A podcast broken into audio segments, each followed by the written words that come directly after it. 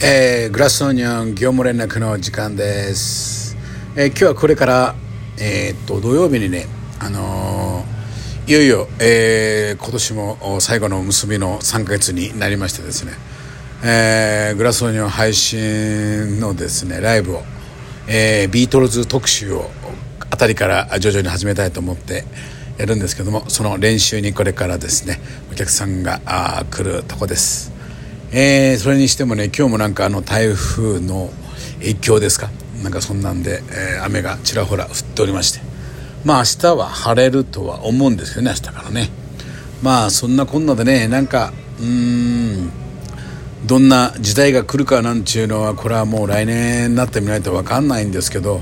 まあよかないでしょうね絶対に。でまあも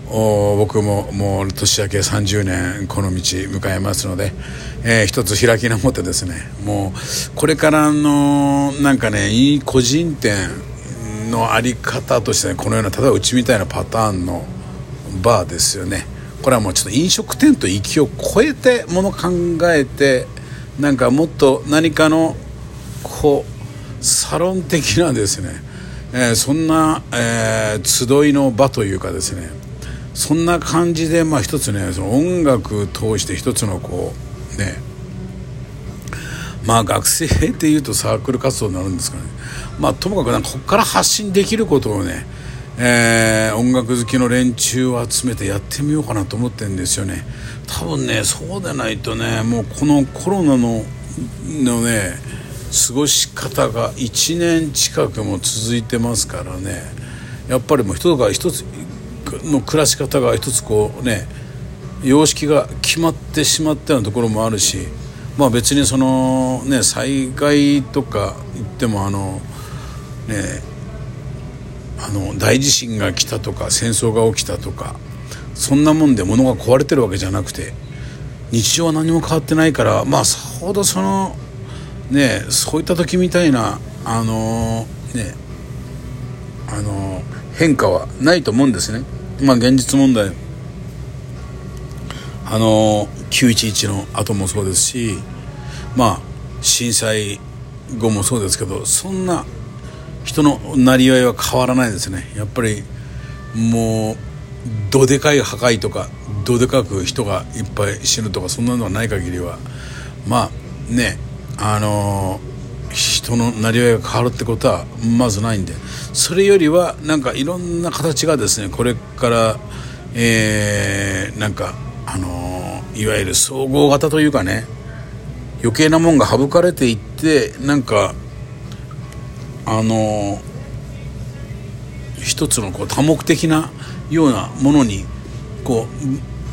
うそれが分散していくんじゃないかと思うんですよ世の中ね。これはもういいも悪いもこんだけ、えー、デジタル化が進みますとねもうとともかくそっちの方で世の中が進むのは間違いないんでね。まあこれはいいことも悪いことも両方出てくるわけで、まあ、それを見た時にじゃあ個人店がどんなふうにして生き残るかっていうことを思った時にちょっと面白いことをや実験的にやってみようと 思っております。そんなこんなのえー今日なんですねでそれでそれを今週の土曜日からやってみようと思ってるんですねで何が出るかは分からないしどんな形のものが生まれるか分かんないんだけどただ言えることはなんか従来の形ではもう多分あのー、変えていかないとおそらくね飲食業なんていうのはまあ多分成り立たなくなるんでしょうね。あのそれはだけは感じてます。まあそれで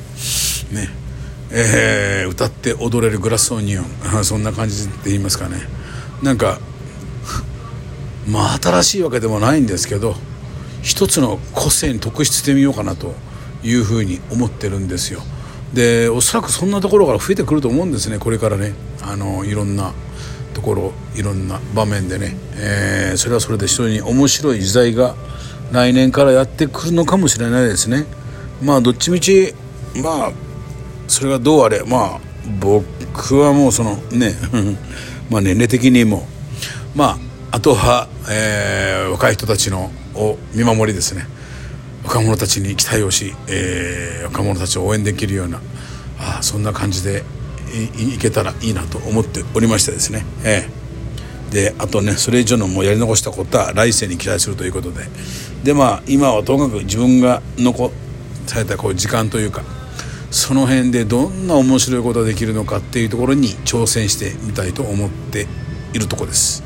えー、そんなこんなで、えー、今日はこれからそのためのリハをこれから行うところです。えー、よかったら、え今週の土曜日う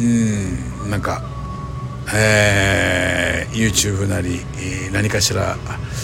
えー、ツイキャスだったり、えー、そんなところであのインスタかな、まあ、あの配信してると思うんで覗いてみてください。多分夕方5時か6時ぐらいからやってるんじゃないかと思います。それでは。